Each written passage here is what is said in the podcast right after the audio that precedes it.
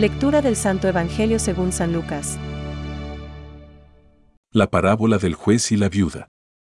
Después Jesús les enseñó con una parábola que era necesario orar siempre sin desanimarse. En una ciudad había un juez que no temía a Dios ni le importaban los hombres. Y en la misma ciudad vivía una viuda que recurría a él, diciéndole, Te ruego que me hagas justicia contra mi adversario. Durante mucho tiempo el juez se negó, pero después dijo, Yo no temo a Dios ni me importan los hombres, pero como esta viuda me molesta, le haré justicia para que no venga continuamente a fastidiarme. Y el Señor dijo, Oigan lo que dijo este juez injusto. Y Dios no hará justicia a sus elegidos, que claman a él día y noche, aunque los haga esperar. Les aseguro que en un abrir y cerrar de ojos les hará justicia. Pero cuando venga el Hijo del Hombre, encontrará fe sobre la tierra. Es palabra de Dios. Te alabamos, Señor. Reflexión. Es preciso orar siempre sin desfallecer. Hoy, en los últimos días del año litúrgico, Jesús nos exhorta a orar, a dirigirnos a Dios. Podemos pensar cómo los padres y madres de familia esperan que, todos los días, sus hijos les digan algo, que les muestren su afecto amoroso. Dios, que es Padre de todos, también lo espera. Jesús nos lo dice muchas veces en el Evangelio y sabemos que hablar con Dios es hacer oración. La oración es la voz de la fe, de nuestra creencia en Él, también de nuestra confianza, y ojalá fuera también siempre manifestación de nuestro amor.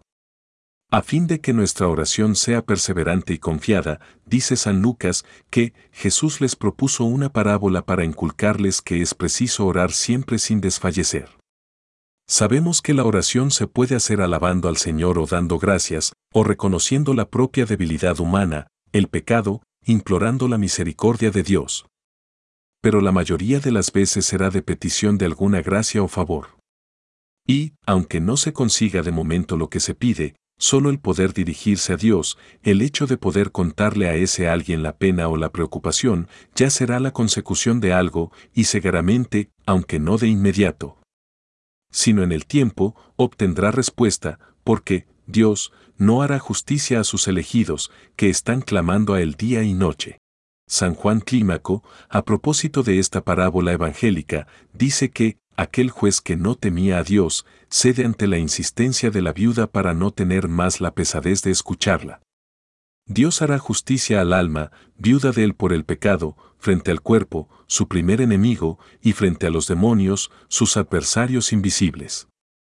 El divino comerciante sabrá intercambiar bien nuestras buenas mercancías, poner a disposición sus grandes bienes con amorosa solicitud y estar pronto a acoger nuestras súplicas. Perseverancia en orar, confianza en Dios. Decía Tertuliano que, solo la oración vence a Dios. Pensamientos para el Evangelio de hoy. Sabe el traidor que alma que tenga con perseverancia oración la tiene perdida. Santa Teresa de Jesús.